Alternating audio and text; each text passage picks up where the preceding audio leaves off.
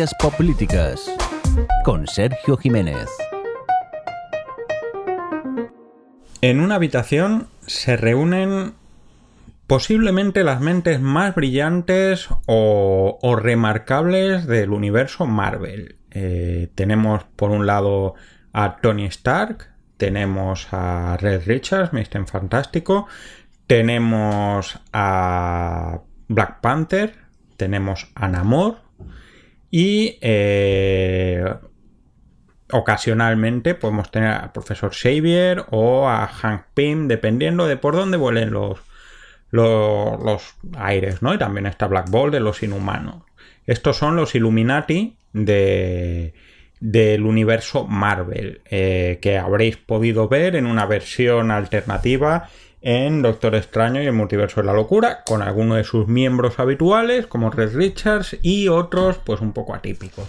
Los Illuminati son eh, no los de la teoría conspiranoica, sino en el universo Marvel, en realidad, pues esas mentes más brillantes que toman una serie de decisiones especialmente sensibles e importantes para la existencia de la Tierra. Tienen un papel realmente fundamental, tanto en, en la eh, Secret Invasion de, finales de 2010 y muy muy importante en lo que es la Secret Wars de 2015. Eh, pero lo que es más interesante es que los Illuminati no participan ni en todas las cuestiones de Marvel ni están dirigiendo completamente el universo, solo intervienen cuando es algo realmente importante y además tratan de representar o de equilibrar distintas sensibilidades, inhumanos, mutantes, el mundo mágico, el mundo científico, los Vengadores, etc. Los Illuminati son un ejemplo de lo que sería un tribunal constitucional o un tribunal supremo. Un grupo que toma arbitraje, que toma decisiones y que eh, acaba eh, de sentar las bases sobre qué hacer en momentos o situaciones que no son nada claras con el Tribunal Supremo Americano, que no deja de ser un tipo de tribunal constitucional, aunque ya veremos que tiene algunas diferencias, estamos profundamente familiarizados, ¿no? Hay películas muy destacables como Loving, en la que se habla del matrimonio interracial en Estados Unidos, y On the Basis of Sex, en la que tenemos eh, el primer caso de Ruth Bader Ginsburg luchando contra la discriminación eh, sexual en Estados Unidos. En España también estamos familiarizados pues, por eh, la presencia del Tribunal Constitucional en algunas sentencias importantes. El caso es que los tribunales constitucionales son muy importantes, ya veremos por qué, y últimamente, especialmente el de Estados Unidos, ha tenido un protagonismo realmente destacable con su opinión eh, y la revocación de la sentencia histórica de Roe versus Wade que autorizaba el aborto o más bien prohibía mm, preguntar los motivos para realizar un aborto, más concretamente.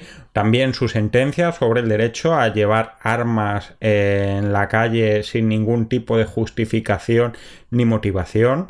Eh, otra sentencia muy interesante acerca del derecho común federal en las reservas indias, lo que era un acuerdo fundamental eh, entre naciones soberanas en su momento, o la normativa de derecho al voto y el peso que tienen las legislaturas eh, estatales frente al gobierno federal son algunos de los ejemplos de la importancia del Tribunal Supremo en Estados Unidos y de por qué está siendo tan famoso. En España también tenemos el problema de la caducidad de un tribunal constitucional que está ya, que huele a muerto, por así decirlo, que está pendiente de renovar y en el que estamos hablando siempre del papel de la independencia de la orientación política de sus miembros y de todas estas cuestiones que a fin de cuentas generan un debate muy profundo, pero quizás más vivo que analítico. Eh, os doy la bienvenida a Ciencias Políticas. Mi nombre es Sergio Jiménez y hoy os vengo a hablar, como hacemos muy a menudo, de cuestiones relacionadas con la política, con la sociología, con la filosofía, con el derecho en este caso, con los sistemas políticos que acompañan, que nos envuelven, que nos rodean durante toda nuestra vida, que parecen muy complejas o que son difíciles de entender, pero que podemos hacer más sencillas y comprensibles a través de películas, videojuegos, series, cómics o cualquier cosa que te sirva para entender dónde están los problemas que nos encontramos ahora. Así que te doy la bienvenida y empezamos.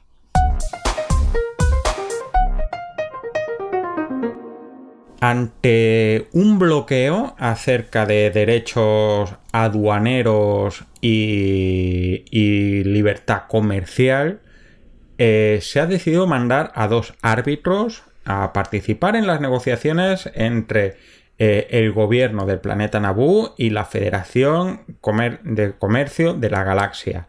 Estos árbitros, que serán dos caballeros Jedi, tienen la función de encontrar un punto de equilibrio, una solución que pueda satisfacer a ambas partes o si no es posible, al menos encontrar aquella que fortalezca las instituciones de una república cada vez más convulsa.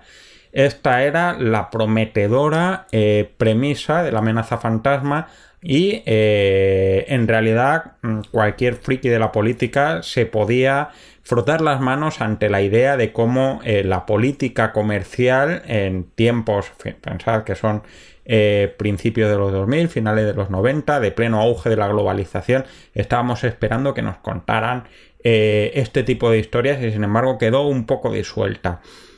Los caballeros Jedi son árbitros, son en este caso una autoridad que está por encima de las partes que están interviniendo y que tienen que buscar una manera de resolver un conflicto que quizás no está previsto y que eh, o bien se tiene que tratar de resolver mediante la mediación o de una manera que permanezca esa estabilidad.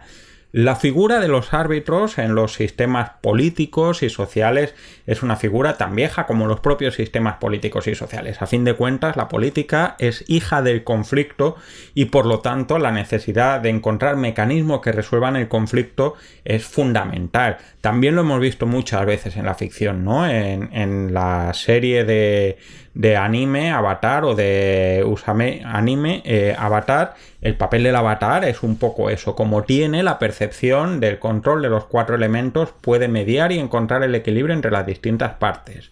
En muchas ficciones eh, o, obras medievales en la historia real el Papa juega un papel similar, ¿no? El Papa eh, tiene la decisión de, o la capacidad de decidir, por ejemplo, si los indígenas americanos tienen alma o no tienen alma para ser vendidos como esclavos. Esto es el argumento de la misión.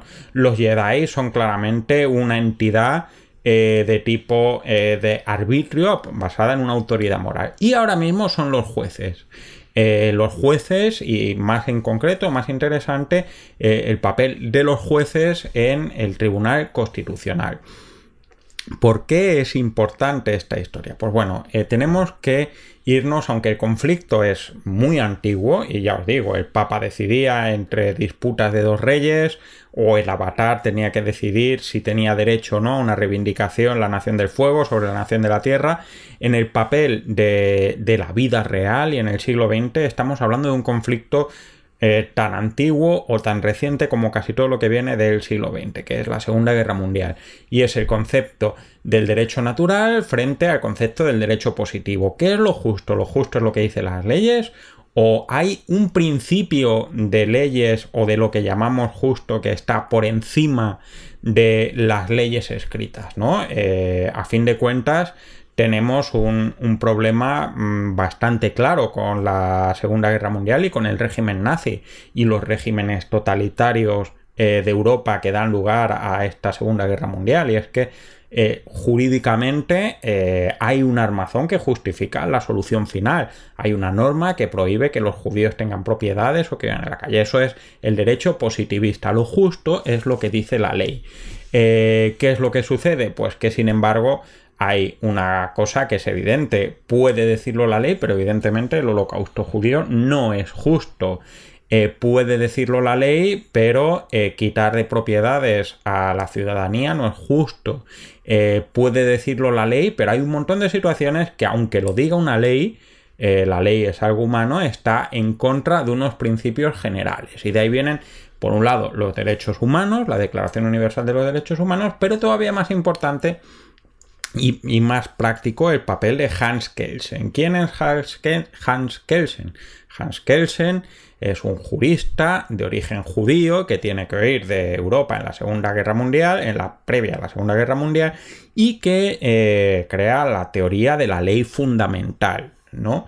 Eh, no es que sea una teoría completamente nueva, la Constitución es una ley fundamental. La Constitución tiene una parte que habla de, de, lo que es fundamental, de lo que es básico y eh, tiene que haber, según el concepto de, de Kelsen, un tribunal que garantice que aunque la ley está hecha en un sistema democrático, como podía ser en su momento el régimen nazi, no va contra esa norma fundamental que tiene una parte de valores intrínsecamente democráticos, las constituciones se votan por, por mayoría absoluta, normalmente, o por mayoría, pero además unos valores que son inherentes a su propia existencia, como por ejemplo la no discriminación, como por ejemplo no matar a la gente eh, en la mayoría de los países, salvo situaciones muy especiales, ¿no? Hans Kelsen hace la teoría de los tribunales constitucionales. Dice, tenemos que hacer unos tribunales que garanticen que las leyes que se hagan sean justas. Porque si no, ¿qué nos puede pasar? Pues bueno, eh, no quiero ser muy, muy brasas con este tema, pero tenemos el caso de la rebelión en la granja, ¿no? La rebelión en la granja, esta distopía orwelliana que podéis leer en un ratito porque se lee muy rápido, pero que podéis sobre todo... Eh, ver en película también muy, muy entretenida, dicen las malas lenguas, o no, no tan las malas lenguas, sino la realidad, que la CIA lo financió como un elemento de disuasión del comunismo, habla de cómo eh, las leyes que se van dando estos cerdos, este Napoleón que hace que triunfe la rebelión en la granja, van a cada vez aportándose más de los valores que habían constituido. O pues precisamente esta ley mm, fundamental y este tribunal constitucional están para evitar que un Napoleón pueda hacer esto. Esto hace que eh, al final de la Segunda Guerra Mundial, con todo el dolor de lo que había pasado y con el horror que habían sido los, el régimen totalitario, el fascismo y sobre todo los campos de concentración y la solución final, o la así llamada solución final, la Europa del ladrón de bicicletas, del neorealismo italiano, la Europa que se está reconstruyendo ese dolor, empieza a cambiar esa concepción. Y ahí viene nuestra ley fundamental de, Bonn. La ley fundamental de Bonn es la constitución de lo que fue la República Federal Alemana. Ya sabéis, los que sois un poquito mayores, que antes Alemania estaba dividida en dos partes, República Democrática al este eh, con influencia soviética y República Federal al oeste con influencia americana, pues la norma de esta eh, constitución, de esta parte de la República Federal Alemana, tenía, eh, empieza a aportar la idea de un tribunal constitucional. El tribunal constitucional alemán, eh, que deriva su constitución precisamente de la ley fundamental de Bonn, eh, sigue siendo altísima. Más de una vez y más de dos veces, si prestáis un poco de atención a las noticias, oiréis que el tribunal constitucional alemán, para alguna medida de la Unión Europea, o incluye unas nuevas condiciones a un tratado, etcétera, etcétera. Es un tribunal muy importante y tiene dos fundamentales mm, finalidades. En primer lugar, valorar si una ley eh, se adapta o no a la Constitución, especialmente en lo que se refiere a los derechos fundamentales. Y en segundo lugar, eh, garantizar eh, en términos estructurales que la división de poderes que tiene que haber dentro de la Constitución es efectiva. Adicionalmente, hay algún tribunal mm, de este tipo que no es constitucional, y ahora lo vamos a comentar, que son los tribunales supremos, tienen un papel de casación. ¿Qué es la casación? Pues la casación es cuando hay distintas sentencias sobre un mismo tema que no son ni parecidas ni las mismas, incluso contradictorias, tiene que decidir cuál es la que prevalece, ¿no? Pues aquí tenemos esta idea. Quedaros con este punto. Hay una serie de instituciones que tienen que tomar decisiones acerca de si las leyes que se hacen y de si el funcionamiento institucional de un país conserva o respeta unos principios fundamentales básicos eh, que garantizan la pervivencia del sistema, más allá de la volatilidad, del entusiasmo de las mayorías. Pues seguid conmigo. Ciencias Políticas en Sons Podcast en una reunión de viejos amigos están recordando eh, antiguas batallas, antiguas luchas, antiguas intervenciones. Hacía tiempo que, no se juntaban concretamente desde el siglo XVI en México cuando no se ponían de acuerdo acerca de qué hacer o no hacer en el ataque de Hernán Cortés a Tenochtitlán, Francisco Pizarro, de Hernán Cortés, perdón, Tenochtitlán y al final parten peras y deciden que no van a intervenir en asuntos humanos. Tanto es así que cuando desaparece la mitad de la población del universo, los Eternos, que son de los que estamos hablando, también, como veis, muchos héroes Marvel, eh, no han estado participando. Y es que eh, el problema o la importancia de los tribunales supremos es salvaguardar lo importante, o de los tribunales constitucionales es salvaguardar lo que es importante, pero no convertirse en el actor protagonista. Su papel es de ese arbitraje. Eh, ¿Cuáles son los papeles o los momentos en los que entra este tribunal constitucional? Pues en primer lugar, salvaguardar los derechos fundamentales definidos en una constitución y que en la mayoría de las ocasiones, al menos desde 1948 más o menos, están sustentados sobre las declaraciones universales de los derechos humanos. Es decir, mm, una de mis películas favoritas, La vida es bella, eh, cuando se le quita a los judíos la posibilidad de tener derechos en eh, negocios en Italia, no es una cuestión eh, que viene de la nada. Hay todo un armazón jurídico detrás de eso, pero evidentemente el derecho a la propiedad lo entendemos como un derecho humano en la mayoría de las democracias occidentales liberales y por lo tanto eh, las leyes que consideran que el derecho a la propiedad no puede o no tiene lugar y sobre todo en determinados conceptos, basados en determinados conceptos como la etnia, la creencia religiosa, etcétera, etcétera, son conceptos que están contrarios, que son contrarios a la Constitución. Y este es el primer eh, paso o el primer rasgo distintivo de los tribunales constitucionales convencionales. Por ejemplo, el de España. Es lo que se llama en España el derecho de amparo. Tú acudes al Tribunal Constitucional cuando hay algo que está vulnerando tu derecho fundamental. Eh, es una manera muy inteligente y muy práctica de hacer que cualquier persona pueda eh, plantear estos casos porque estos casos perfeccionan el sistema. Es decir, una constitución es un elemento que está sujeto a muchos imprevistos y el hecho de que cualquier persona que sienta vulnerados sus derechos pueda recurrir a estos tribunales lo que hace es perfeccionar, completar esos huecos de la Constitución. El segundo punto que tenemos es el desarrollo de las normas, el, espíritu de la norma, garantizar que las leyes cumplen los aspectos básicos de la Constitución. Esto ya es un poquito más complicado. Hay países que no tienen esto. Por ejemplo, llevar una ley al Tribunal Constitucional no es una cosa tal cual posible en, un sistema, en muchos sistemas políticos, por ejemplo el francés, básicamente porque se considera que eh, sería, por así decirlo, gratuito bloquear el sistema político en sí mismo.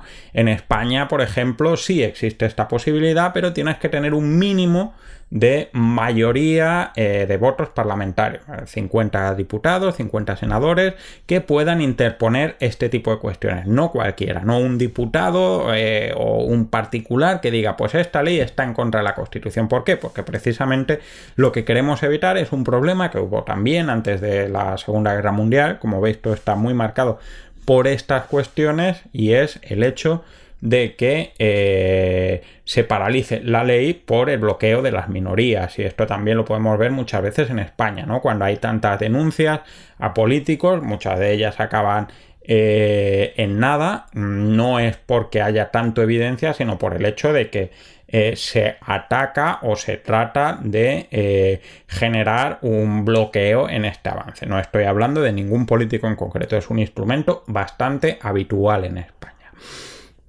Hay casos donde, países donde esto es, es radicalmente contrario. Y aquí tenemos el caso, eh, una de las principales diferencias del Tribunal Supremo de Estados Unidos, el famosísimo Tribunal Supremo de Estados Unidos, con los tribunales constitucionales. Y por qué el Tribunal Supremo de Estados Unidos no se considera eh, en sí mismo un tribunal constitucional. En primer lugar, eh, el Tribunal Constitucional del Tribunal Supremo de Estados Unidos eh, puede entender sobre la validez de cualquier ley, sea cual sea el ciudadano que haya planteado su cuestión de legalidad. Eh, os hemos hablado o he hablado antes de lobbying o he hablado de On the Basis of Sex. Eh, otras películas más recientes como de Mauritanian, está con, con Benedict Cumberbatch y, y con Jodie Foster de este preso en Guantánamo eh, no son unos diputados de Estados Unidos quienes llevan, unos congresistas ni unos senadores quienes llevan, sino que es una organización de derechos civiles en los derechos de una persona que ni siquiera es ciudadano estadounidense. En Estados Unidos no solo es que el Tribunal Supremo puede eh, y debe entender sobre cualquier ley, sea quien sea quien ponga esa cuestión de validez de esa ley, sino que cualquier tribunal eh, puede parar la validez de cualquier ley en cualquier momento. Es una diferencia muy excepcional y ahora espero acordarme de contaros por qué. En la conjura contra América, pues nos encontramos un poco el, caso contrario, ¿no? Como no son capaces de eh, bloquear las conspiraciones de ese presidente Lindbergh entregado a los nazis para meter un régimen prácticamente eh, antisemita en Estados Unidos. Esto es muy importante porque ya os digo, eh, estudiar que la validez de la ley se adapta a estos principios constitucionales afecta mucho a la capacidad de generar leyes. En Estados Unidos lo diréis muchas veces, un tribunal de Hawái para, eh, por ejemplo, me acuerdo del caso, el bloqueo que tenía Donald Trump o que puso Donald Trump a los ciudadanos de origen iraní para entrar en Estados Unidos por ser países enemigos del eje del mal.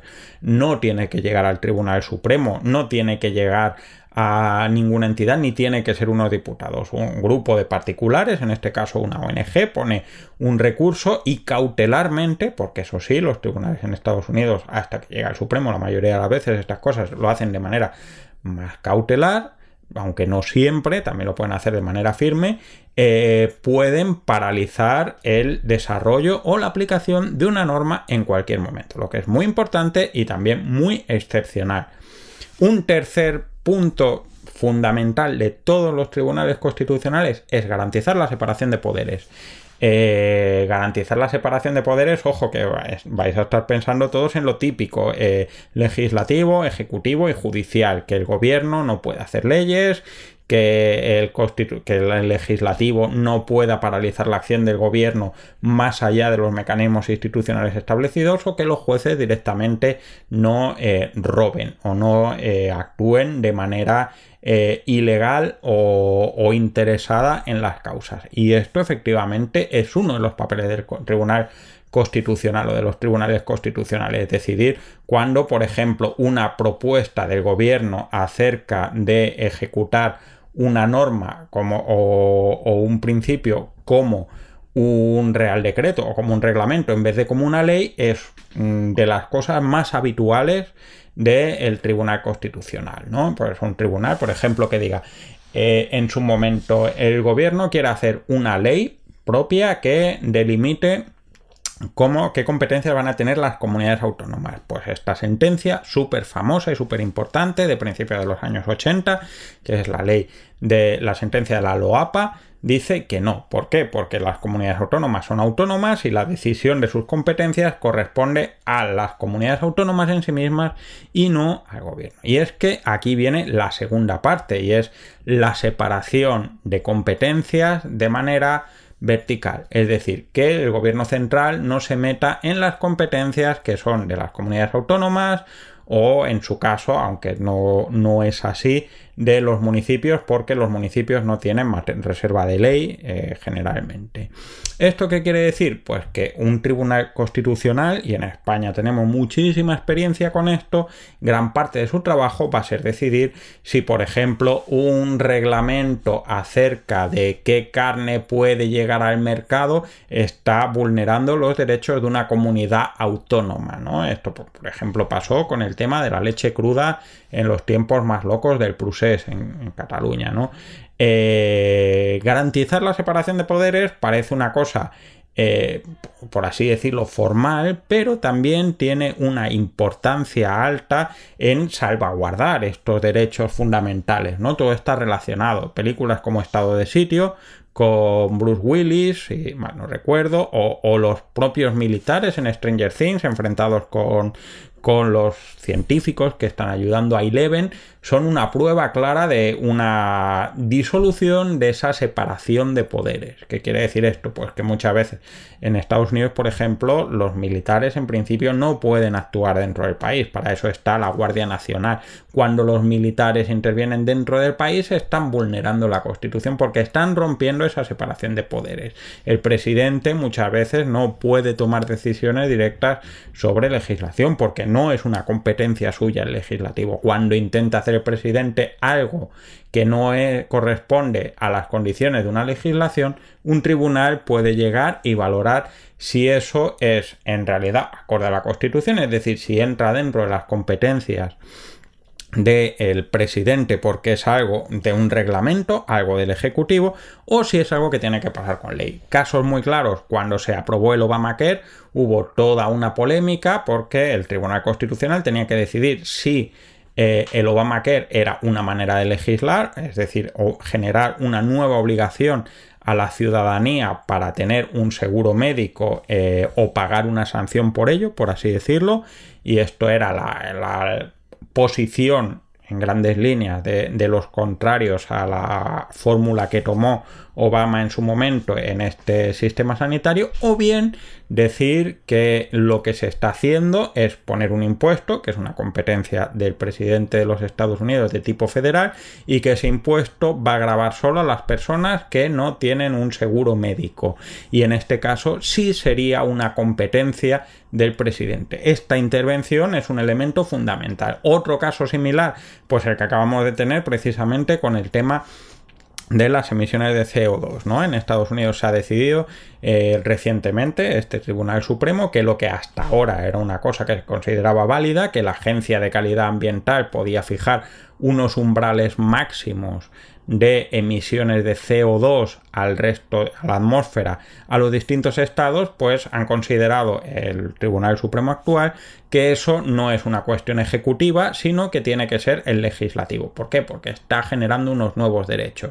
Es otro de los ejemplos.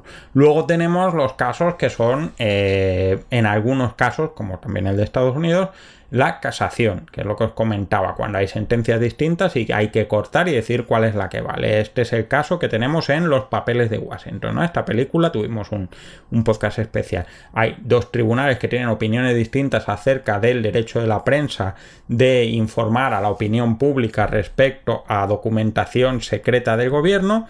No es que vengan de nuevo, sino que hay distintas interpretaciones y el Tribunal Supremo tiene que tomar una decisión todo caso, hay que quedaros con esta idea. Mientras que los eternos, igual que la mayoría de los tribunales constitucionales eh, europeos basados en el modelo de Kelsen, básicamente, son tribunales eh, que participan solo en situaciones muy controladas, muy concretas y muy definidas. En Estados Unidos hablamos de un tribunal que es prácticamente omnímodo.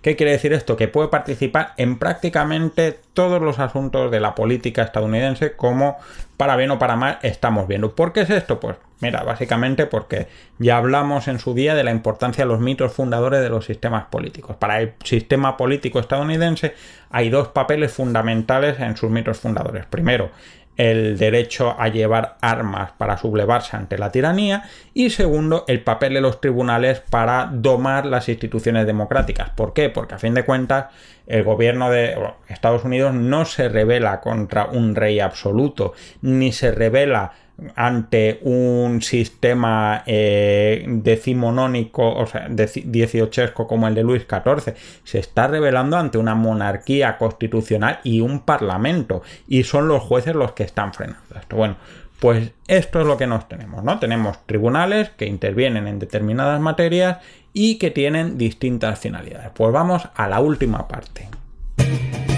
Estás escuchando Ciencias Políticas. Cuando ha terminado la última batalla, quizás la definitiva, en Desembarco del Rey, las principales familias eh, de Poniente, de Westeros, eh, se reúnen, al menos las que han sobrevivido a, a todos estos años de guerra, se reúnen para decidir qué van a hacer con el futuro del país, quién va a ser el rey, cómo va a funcionar, eh, cómo vamos a mantenernos. Este ejemplo lo vemos también en otros en otras obras de, la literatura fantástica y, de ciencia ficción, por ejemplo, el Consejo de Elrond en El Señor de los Anillos eh, no deja de ser un grupo de notables que están decidiendo cuáles son las cuestiones eh, que van a regir primero eh, la lucha contra el enemigo, contra ese Sauron que está buscando el anillo único, y luego cómo van a sobrevivir al final de, de la guerra contra Sauron, ¿no? Eh, quedaros con esta idea. Hay un grupo de personas que tienen una condición especial y que está definiendo hacia dónde vamos. Cualquiera de estos podríamos decir que son decisiones políticas, ¿no? Decidir quién va a ser el rey de Poniente o qué va a pasar con los elfos y los enanos y demás después de la caída de Mordor. Parece que son decisiones políticas, pero eh, ¿son realmente decisiones políticas? ¿Quién debería tomarlas? ¿Deben tomarlas estas personas que a fin de cuentas son nobles o son personas distintas o, principales dentro de sus tribus? Y es que aquí llega quizás la parte más interesante, compleja y, difícil de discernir de los tribunales constitucionales y es su doble naturaleza como eh, instituciones judiciales pero también políticas. ¿Por qué? Pues bueno, en primer lugar porque eh, como hemos dicho, los tribunales constitucionales son eh, árbitros, son árbitros que tienen un papel precisamente de resolver solo en los casos en los que existe un conflicto y en la mayoría de los casos, en Estados Unidos, ese conflicto tiene suficiente envergadura como para que lo tenga que resolver una instancia especial. Y esto es importante, ¿no? Eh, pensemos que la capacidad de decisión de un juez eh, debe estar marcada y limitada, si no nos encontraríamos con este juez Dredd, ¿no? El juez Dredd y todos estos jueces con los que él trabaja eh, son jueces y parte y ejecutores en un sistema pues basado en, en la inmediatez y demás pero en términos generales los jueces tienen que tener un ámbito muy delimitado para no convertirse en los supremos. Eh, esto es un problema, ¿por qué? Pues porque eh, si no entendemos el papel de los jueces o si entendemos el papel de los jueces como meramente agentes judiciales en un tribunal constitucional, no estaríamos hablando, estaríamos mm, considerando que completar la constitución es simplemente una cuestión de normas o de interpretación de las normas más básicas. Sin embargo, como os he dicho, la naturaleza del principio de Kelsen y, de los tribunales constitucionales es que ninguna ley es tan estricta, tan previsora o tan inteligente como para tener muy claro eh, todos los casos en los que se va a encontrar. Y por eso eh, hay una interpretación de que los tribunales constitucionales son organismos esencialmente políticos. Eh, de hecho, hay sitios donde el Tribunal Constitucional eh, puede tener jueces y puede tener políticos, como en España, o mejor dicho, no todos los jueces del Constitucional son estrictamente jueces, hay juristas, hay académicos, hay personas con distintas orígenes y hay sitios donde directamente digamos, que pasan de esta distinción, como es el Consejo Constitucional francés, ¿no? El Consejo Constitucional francés, eh, ellos dicen que eh, completar la Constitución es un acto político y que por lo tanto el papel de los jueces, pues que para eso está el Tribunal Supremo, el Consejo Constitucional, tiene otra entidad y hay políticos y los expresidentes son del Consejo Constitucional. ¿Por qué? Porque es un órgano para ellos esencialmente político, ¿no?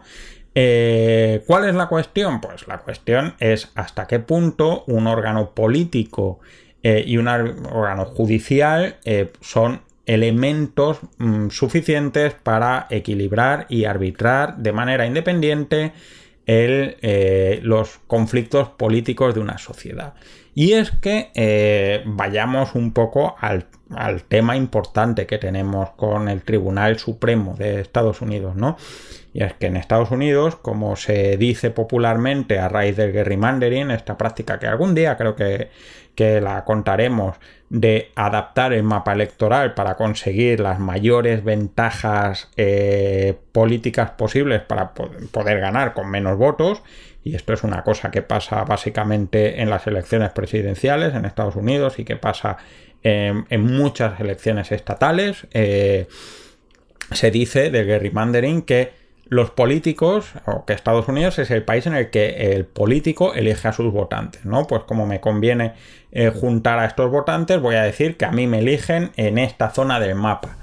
Eh, pues bien, da un poco la sensación de que en los tribunales constitucionales puede pasar que sean las sentencias las que buscan a los propios jueces. Es decir, que yo quiero una sentencia y lo que hago es montar mi órgano de arbitraje judicial las medidas adecuadas para conseguir las sentencias que quiero. Que es un poco lo que parece ser que ha pasado en Estados Unidos, ¿no? No vamos a decir que es porque, bueno, eh, esto está feo decirlo así tal cual, pero en realidad da la sensación de que el movimiento republicano más conservador de Estados Unidos tenía una idea de qué sentencias eran las que quería conseguir y ha conseguido los suficientes jueces para que esas sentencias se apliquen. O dicho de otro modo, esto es como cuando estás jugando al Tetris y estás dejando tu huequito para la ficha larga y de repente en la presidencia de Donald Trump se plantó la ficha larga y se van a hinchar a hacer líneas. Y lo hemos visto en este cierre de ejercicio judicial del mes de junio. La independencia es, es un elemento fundamental de, de los tribunales constitucionales porque son árbitros. Tú no puedes ser árbitro si eres dependiente. Pero claro, eh, tenemos otra cuestión y es que eh, tiene, son un poder básico del Estado en el que por este juego de equilibrios, la mayoría de las veces no son concurso-oposición, ¿no? No es que digas vamos a hacer una oposición y el juez más listo es el juez del Tribunal Supremo, sino que como sabemos que hay una naturaleza política, eh, permitimos o que sean los agentes políticos los que si no deciden, al menos propongan, pero bueno, decidan eh, quién va a participar. Por ejemplo, en Gravity Falls, el presidente perdido de los Estados Unidos, Quentin Tremblay, eh, tiene un papel que tienen los presidentes de Estados Unidos, que se le propone, y si tiene suficiente mayoría, conseguir nombrar a los, a los miembros del Tribunal Constitucional. Quentin Tremblay nombra eh, miembros del Tribunal Supremo de Estados Unidos a un montón de bebés, que es algo que podría suceder perfectamente en un sistema como estamos actualmente. Es verdad que tiene que pasar una validez, pero hemos llegado a un momento de movilización política tan estupendo en el que básicamente hasta el palo de una escoba con suficiente urgencia podría pasar como presidente. Eh, estamos hablando de la necesidad de que haya un equilibrio entre la política, porque somos estados democráticos y a fin de cuentas eh, la constitución y los valores que tiene que proteger este árbitro vienen del pueblo, pero no los tiene que eh, decidir eh, directamente esa entidad que elige el pueblo, porque entonces no, estaríamos protegidos precisamente de derivas totalitarias como las que hemos visto que dan lugar a esta teoría. Y además tiene un papel técnico. ¿Por qué tienen un papel técnico? Pues porque son jueces, porque no pueden tomar una decisión sin tener un conocimiento sobre todo de las implicaciones que puede tener una sentencia judicial, ¿no? Puedes encontrarte que una sentencia judicial eh, una sentencia en un tribunal constitucional o un tribunal supremo eh, por muy justa que pueda parecer, eh, no tenga suficiente fundamento o sobre todo pueda generar un estropicio, un impacto elevadamente importante en el conjunto del sistema político. En todo caso, hay que entender que eh, tiene que haber un origen, un control democrático, porque, y, porque si no nos encontramos con otra situación, que es la del técnico que toma una decisión que técnicamente puede ser solvente, pero puede estar alejada de precisamente los valores que estamos protegiendo. En, el mundo de los superhéroes lo encontramos mucho. Ese Ozymandias de Watchmen que toma la decisión de cómo salvar al mundo de la guerra nuclear, el propio Doctor Manhattan, o en The Voice el Patriota que toma las decisiones de, cómo eh, regir su empresa e influir en el gobierno de los Estados Unidos. Eh, no son personas controladas democráticamente, eh, son técnicos, en su caso técnicos de, los superpoderes, pero mm, que su decisión sea técnica no quiere decir que sea una decisión aceptada por la mayoría de la sociedad y eso es un contrasentido respecto a lo que tenemos presente. En todo caso, eh, está claro que son entidades que tienen que ser independientes. Pero claro, esa independencia también es difícil de, encontrar o de suponer o de identificar. ¿Por qué? Pues una cosa que se dice mucho y precisamente ahora que tenemos el, debate en España de la renovación del Tribunal Constitucional es que la dependencia de los partidos hace que eh, los jueces del Tribunal Constitucional eh, sean mm, correveidiles, ¿no? Como este juez lo ha nombrado este partido, va a ser esto. Y como se le puede separar, claro, eso es cierto que puede haber una correlación o una identificación entre lo que propone un partido y lo que votan los jueces afines a ese partido. Pero claro, más independientes que el Tribunal Supremo de Estados Unidos, donde una vez que te han nombrado, puedes hacer prácticamente lo que te dé la gana y no te van a separar porque es un puesto vitalicio, pues no parece que, esa independencia esté dando resultados muy distintos. De hecho, me gustaría echar un vistazo a si el voto paralelo entre la mayoría que propone y eh, los miembros del Tribunal Supremo es mucho mayor en el Tribunal Supremo de Estados Unidos respecto al Tribunal Constitucional Español o el Consejo Constitucional francés por poner dos pequeños ejemplos, ¿no? Y es que en Estados Unidos, como, como sabéis, y si no sabéis os lo cuento, los jueces del Supremo son puestos vitalicios o hasta que les dé la gana. Y por ejemplo, en el informe Pelícalo, eh, todo va de una conspiración de matar jueces del Tribunal Supremo para conseguir precisamente esa, esa, sentencia que encuentra los jueces que necesitan en este caso para la explotación de un recurso petrolero en, el sur de los Estados Unidos.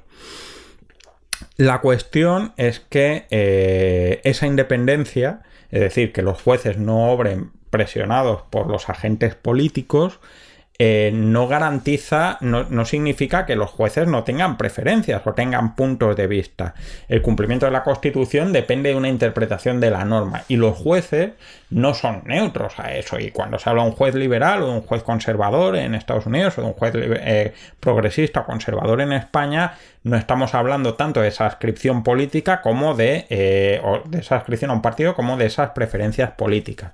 En Estados Unidos, por ejemplo, tenemos dos escuelas muy claras la escuela más conservadora, que es el originalismo, en el que eh, dicen que todo lo que tiene que ser constitucional y protegido por la Constitución es estrictamente lo que está en la Constitución de, la Revolución Americana y sin embargo eh, la otra escuela, que es la progresista, dice que la Constitución es un principio básico y que hay que ir actualizándola. ¿Por qué? Pues porque, por ejemplo, conceptos como privacidad no existían en 1774, con lo cual, pues como comprenderemos, es muy difícil entender que eh, los padres fundadores, como ellos lo llaman, eh, tuvieran en mente el derecho a la protección de la intimidad y en caso de que no lo tuvieran en mente, que la intimidad no tenga que ser protegida constitucionalmente, que a fin de cuentas es de lo que habla Roe v. Wade, ¿no?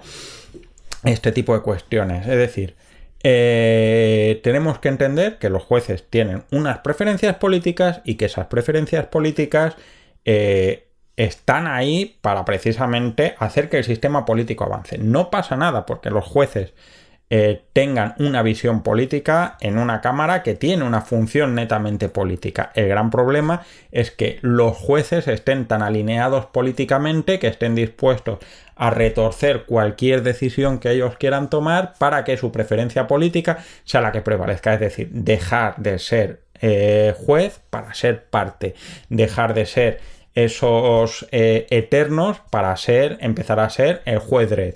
Si es una cuestión técnica, deberían ser los jueces y por eso en España, en Europa, tenemos tribunales supremos. Pero si es una cuestión política, no tanto. Y ahí tenemos la cuestión. Eh, los Illuminati, con los que empezábamos el programa, eh, tenían una visión muy clara de qué es lo que querían hacer técnicamente, que era eh, echar a Hulk de la Tierra porque era un peligro, pero luego eso fue mm, tuvo consecuencias catastróficas, ¿no? Eh, eh, para la Tierra, aunque uno de, mis narrativamente es una de mis sagas favoritas, World War Hulk, ¿no? la cuestión es esta. Esa decisión, que es una decisión política que hacemos con un particular, no se debe tomar solo por criterios técnicos. Pero que sea política no significa que deba ser exclusivamente política. Y ese equilibrio es el que tenemos que tratar de encontrar siempre y el que hace esto difícil y a la vez divertido. Porque a fin de cuentas el valor de un árbitro no es tanto la calidad de sus juicios, que desde luego es fundamental, sino la aceptación por todas las partes de que esa decisión es válida y aceptable. Y ni el Tribunal Supremo de los Estados Unidos lo está logrando, ni posiblemente en muchos casos el Tribunal Constitucional eh, de España lo haya logrado todas las veces que lo ha necesitado. Estás escuchando Ciencias Políticas. Y bueno, esto ha sido todo. No sé si dará tiempo a grabar algún programa más en verano o tener alguna sorpresilla, algo tengo en mente, pero luego ya sabéis que dan pereza las cosas y que, y que uno tiene sus cosas vacacionales y demás.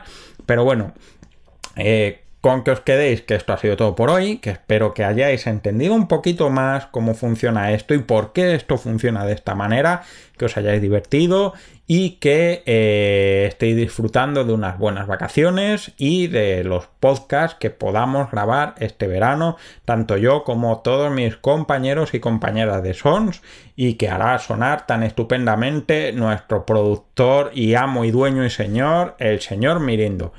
Esto ha sido todo por hoy. Ya sabéis que si podéis, si queréis, podéis quejaros, protestar y demás en Twitter, arroba eh, poder y series, eh, en Facebook tenemos una página de ciencias políticas que casi nunca miramos. Y si no, pues gmail.com Y esto ha sido todo. Ya sí que sí. Eh, tened muy buen verano. Hasta luego. Acabas de escuchar Ciencias Políticas, un podcast alojado en Sons, red de podcasts. Encuentran más información de este episodio en nuestra página web, sons.red barra ciencias políticas. Y descubre muchos más podcasts en sons.red.